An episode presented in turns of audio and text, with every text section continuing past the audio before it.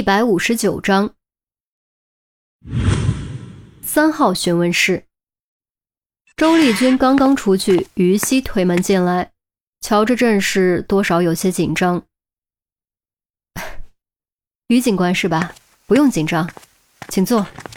我是检察院刑事执行检察部门的谢兰，我们随便聊一聊。谢兰抬手指了指对面的椅子，她看起来和陈红差不多年纪，眼角有明显的鱼尾纹，脸上总是带着笑容，给人一种很容易亲近的感觉。然而于西却依然很紧张，坐在那里，双腿并拢，腰杆挺直，双手都不知道该往哪儿放。我看过你的资料，你不是本市人，离家这么远，有没有想家的时候啊？谢兰居然开始唠家常，这一点大大出乎于西的预料。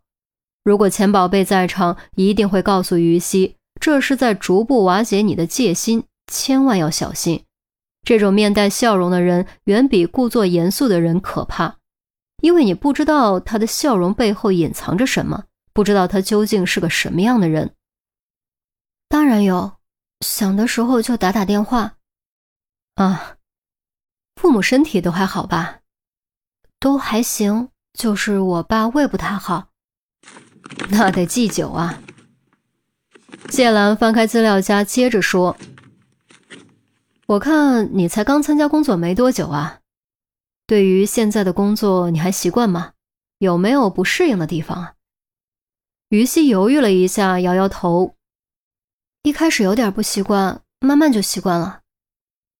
那你当初为什么要选择刑警这个高危职业呢？一般女生不都喜欢安稳的职业吗？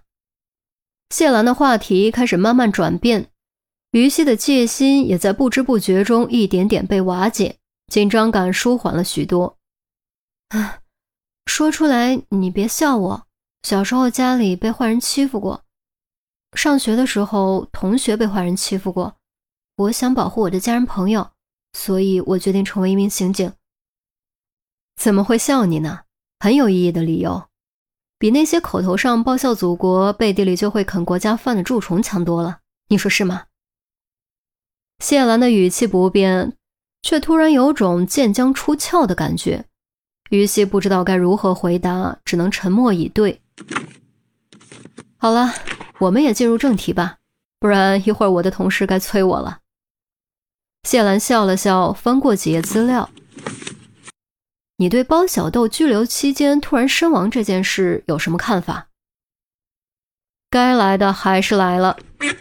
于西连忙坐直，斟酌了一下用词，才开口：“现在我国这方面的法律已经比较健全，我不认为派出所对包小豆有过暴力行为，更不认为是暴力致死。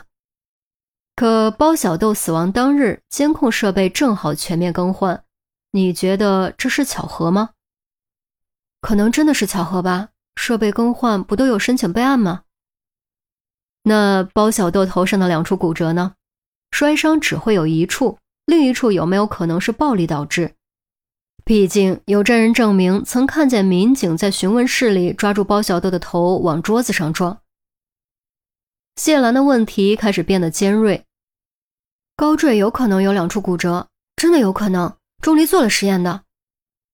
于西脱口而出，说完就知道坏事了，又扯到钟离了。果然，谢兰立刻追问。钟离，他做了什么实验？能跟我说说吗？说出来的话是咽不回去的，反正都已经这样了。于西索性一股脑将钟离做的实验以及理论分析都说了出来。谢兰听后若有所思，右手食指轻轻点了点桌面。那么，你相信他说的这些吗？我相信。于西用力点头。你们都相信。我们都相信，于西再次点头。他没有国家认可的法医资格，也不是公安部门的人，你们却允许他参与调查，并相信他的结论，这是不是有点不合规矩呢？谢兰的笑容明显变了，不再那么亲切。不是这样的，于西当时就急了。前一段时间廖法医自杀身亡，我们没有了有经验的法医。赵文又是主管 DNA 这一块的，几乎不出现场，所以才让钟离暂时帮忙。他是廖法医的学生，妈妈也是法医，从小就接触这方面，经验非常丰富，完全可以胜任。听起来的确是权宜之计，可他毕竟还是没有专业资格证吧？他只是提供意见，协助破案，鉴定报告都是赵文签名盖章的，真的，不信你们可以查。于西更加焦急，完全乱了方寸。谢兰叹了口气：“你别急。”我能理解你的心情，也能理解刑侦部门的难处，但无规矩不成方圆。任何部门办事都得按规矩来，我们检察院也一样。钟离这件事的确不合规矩，那怎么办？他一直以来都在无偿帮忙，还救过我的命。如果没有他，我早就死了。如果没有他，之前的几个案子就不会那么快抓到凶手，会有更多的受害人。他为我们做了这么多，我们怎么能惩罚他？这算什么？这不是忘恩负义？于西情绪更加激动，脸都涨红了。